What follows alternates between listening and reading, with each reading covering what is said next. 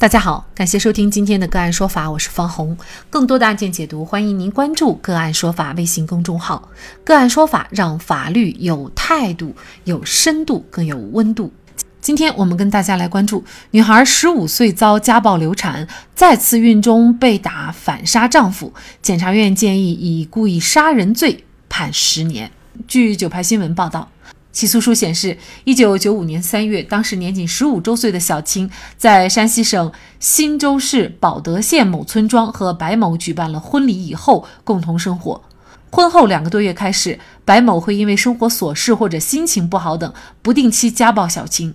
从巴掌扇到拳打脚踢，甚至将怀孕的小青打到流产。之后，白某脾气更加暴躁，开始用烟头烫、用三轮车废弃皮带抽、用钳子夹等方式变本加厉对他施暴，常常拿起手边物件随手就打，甚至在小青父亲面前打他。白某以小青一家三口的性命相威胁，因此他既不敢逃跑，也不敢报警。悲剧降临在一九九八年七月二十八号的晚上，二人再次发生冲突。当时已怀孕五个多月的小青被白某殴打以后，感受到腹中胎动剧烈，没有消气的白某随手拿起顶门用的六棱钢钎打过来。出于对腹中胎儿的保护，他出其不备，突然发力夺过钢钎，白某被绊倒在床上。小青知道丈夫爬起来还会继续打她，出于恐惧、害怕和对生活现状的绝望，她用手中的钢钎朝白某的头部猛砸下去，直至白某不再动弹。次日凌晨，她带走自己的衣物和家里的现金，锁好家门去和父亲告别。她将自己的衣物留在父亲家，并告诉他自己杀了白某。这之后，她离开了保德县，一路忍着腹痛逃到西安，腹中胎儿再次流产。为求生计，他隐姓埋名，先后在西安、成都、重庆打工为生。二零二零年四月十四号十六点二十分许，他在重庆市某高速收费站广场向保德县公安局投案，如实供述自己的犯罪事实。经鉴定，白某系钝性刺戳而致严重开放性颅脑损伤、创伤性失血性休克死亡。二零二零年六月二十八号，保德县公安局侦查终结，以小青涉嫌故意杀人罪向保德县人民检察院移送起诉。到案以后，小青对指控的犯罪事实和证据没有异议，并表示自愿认罪认罚。综上，忻州市检察院建议判处被告人小青有期徒刑十年。小青的行为到底是故意杀人还是正当防卫？就这相关的法律问题，今天呢，我们就邀请北京盈科上海律师事务所高级合伙人周小阳律师和我们一起来聊一下。周律师您好，方红你好。其实这个案件，我相信很多人可能跟我一样哈，都觉得小青的这个行为呢，其实他还是有防卫的性质在里面的，怎么会就追究他故意杀人罪的这个刑事责任了呢？那么您觉得小青的行为算不算是正当防卫呢？那么，首先，这个从检察院的起诉书来看，就是基本的事实是已经确定下来了。那么，看过这个起诉书之后，那么任何一个人都会对小青是非常同情的。那么，从法律上来判断的话，我认为这个案件无论如何，它的正当防卫啊是可以认定下来的。还有一个非常著名的一个正当防卫的一个案例，就是以前的昆山龙哥案。那么，该案件也是引起了全民的讨论。那么，最后这个最高院、最高法和公安部还专门出台了。关于依法适用正当防卫制度的指导意见，接着现在又出了这么一个案件。那么其实我们把这个案件和昆山的那个反杀案相对比啊，我们根据举重以明轻的这个原则啊来来来推推演。那么我们认为昆山那个案件如果能够认定为是正当防卫啊，这个当事人具有无限防卫权，那么小青啊也是一定是呃正当防卫。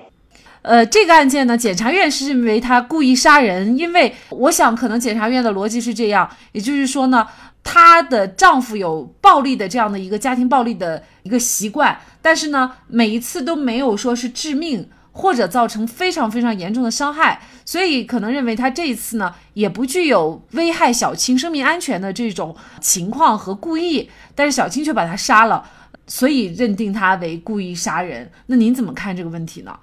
那么首先呢，这个她丈夫之前的这些行为非常的恶劣啊。当然，这个丈夫我们也要打一个引号啊，因为小青在跟他办婚礼的时候只有十五周岁，还没有到法定结婚的年龄。那么在他们那个婚后啊，她丈夫对她进行非常恶劣的家庭暴力啊，用烟头烫、皮带抽、茄子夹啊，并且由于家庭暴力已经给她导致过一次流产。那么，如果用这个刑法来规制的话，他的行为可能早就已经构成了虐待罪和故意伤害罪。这一次的话，他虽然说啊，又是对小青开始进行殴打，就要来评估他这个行为只是说一次普通的家庭暴力，还是说我们可以把它认定为是刑法上啊这个行凶的这样一个定性啊？因为根据呃刑法第二十条的规定。如果是正在进行行凶、杀人、抢劫、强奸、绑架以及其他严重危及人身安全的暴力犯罪，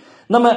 你采取防卫行为啊，可以有无限防卫权。他这个拿起这个六人钢钎打向小青的这个行为，能不能定性为是行凶？那么我们呃就要来评估一个呢，就是他以前一直是有这样非常恶劣的个行为，导致过。流产啊，流产其实也是一条生命没有了。那么小青现在肚子里也有一个五个月的孩子，她也是为了保护自己肚中胎儿的这个生命。那么还有她拿的这个六棱钢钎，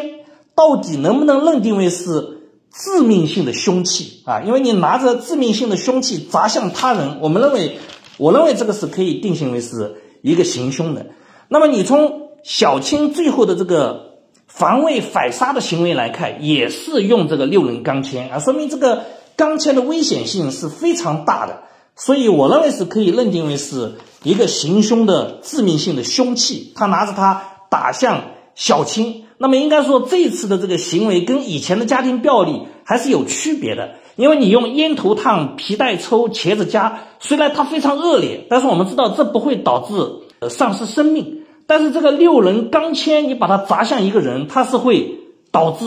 生命丧失的。所以我认为，在这种情况之下啊，也因为是长期的这种家庭暴力啊，这种虐待，他的这种恐慌紧张心理，那么他进行了相应的防卫，那么导致了白某啊也也死亡的这个结果。我认为这完全符合刑法规定的第二十条的无限防卫的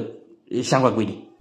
其实，在这种家庭当中，由于遭受家庭暴力，本来呢是一名受害者的女性，她有的时候忍无可忍，她反抗起来呢，就把自己的丈夫给杀了。其实这种案件呢还并不少哈。但是呢，据我了解，很多情况下，这女性呢，因为她的这种反杀，都会被定罪。家暴它并不等同于行凶啊，在这个过程当中，怎么来？认定就是男方这种家暴不至于把自己给杀害，就是他的目的其实不是杀我，他其实就是发泄，就是想打伤，而不是想杀人。这个很关键，就是对于女性的反抗造成男方死亡以后，到底算不算是正当防卫，应该说是非常关键的，是吗？那么这个就是前面啊我也讲过啊，就是要就具体这一次的这个家暴，要看他是动用了什么样的呃。器具，那么是用什么样的动作啊来进行对你进行侵害？那么在普通的生活当中的一些家暴，他可能确实没有达到你要去对他进行反杀的这种程度。那么如果你是动不动就进行反杀，那么追究你相应的刑事责任，我认为这个是没有问题。但是就具体小青这个案子来说的话，因为他如果当时没有进行防卫，他就没有办法保护自己，因为。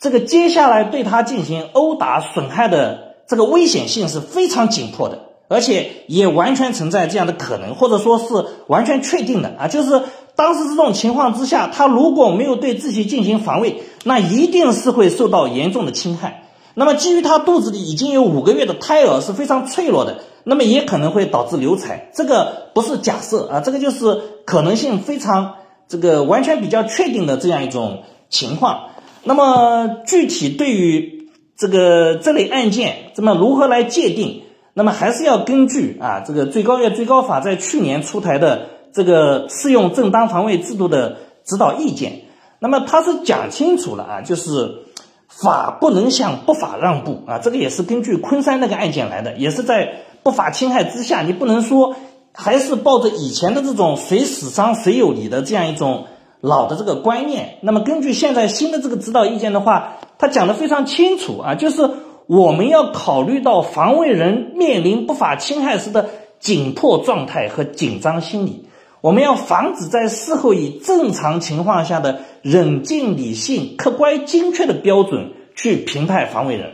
那么，任何一个人他在当时的这种情况之下，他没有办法啊，以你事后的这种冷静、客观的态度来处理当时的这个纠纷，因为他要保护自己啊，所以以新的啊，就是去年出台的这个指导意见的标准来衡量小青的这个案件，我认为小青啊，在这个过程当中是完全符合正当防卫的呃相关规定，并且我认为啊，就是。白某的这个行为，我认为是可以界定为是行凶，因为他拿的这个凶器啊，就是危险性比较大，而且拿着这样的凶器向自己应该说刚十八周岁的小青砸向他，已经怀孕五个月的情况之下，我认为是非常危险的啊，所以进行相应的防卫，他是没有限度的要求啊，我认为是呃具有无限防卫权。我认为这个案件对小青啊，检察机关去指控。啊，以故意杀杀人罪的罪名去进行指控，建议量刑十年是完全不能接受的啊！所以这个案件如果是我来辩护的话，一定是坚决做无罪辩护。此案，山西省忻州市中级人民法院以故意杀人罪，最终判处小青有期徒刑十年。小青没有上诉，目前正在服刑当中。各地鉴于女性暴力的重犯当中，杀死丈夫的比例很高。许多遭受家暴的女性虽然赢得了人们的同情，却还是赢不了官司，输了自己的人生。原因在于，无论被如何暴打，如果女性起了杀意，又在被打以后通过下毒等各种手段杀害丈夫，都属于故意杀人。而本案当中的小青是在极度恐惧和危险的状态下，为了保护胎儿和自己进行的反抗防卫，应该受罚吗？好。在这里再一次感谢北京盈科上海律师事务所高级合伙人周小杨律师。更多的精彩案件解读，欢迎您继续关注我们“个案说法”的微信公众号。如果您有相关的法律问题，也可以添加幺五九七四八二七四六七的的微信号向我们进行咨询和交流。感谢您的收听，我们下期节目再见。